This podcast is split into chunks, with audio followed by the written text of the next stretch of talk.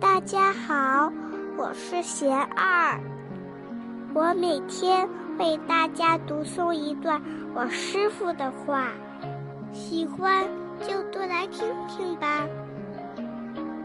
我师傅说，给自己的心灵找个家。给自己的无限生命找一个引导觉悟的老师。个地方，而是自己内心的感觉。让心灵找到安止之处，就是真正的回家。我师父还说，每一世的生命。不是为了体验，而是为了学习。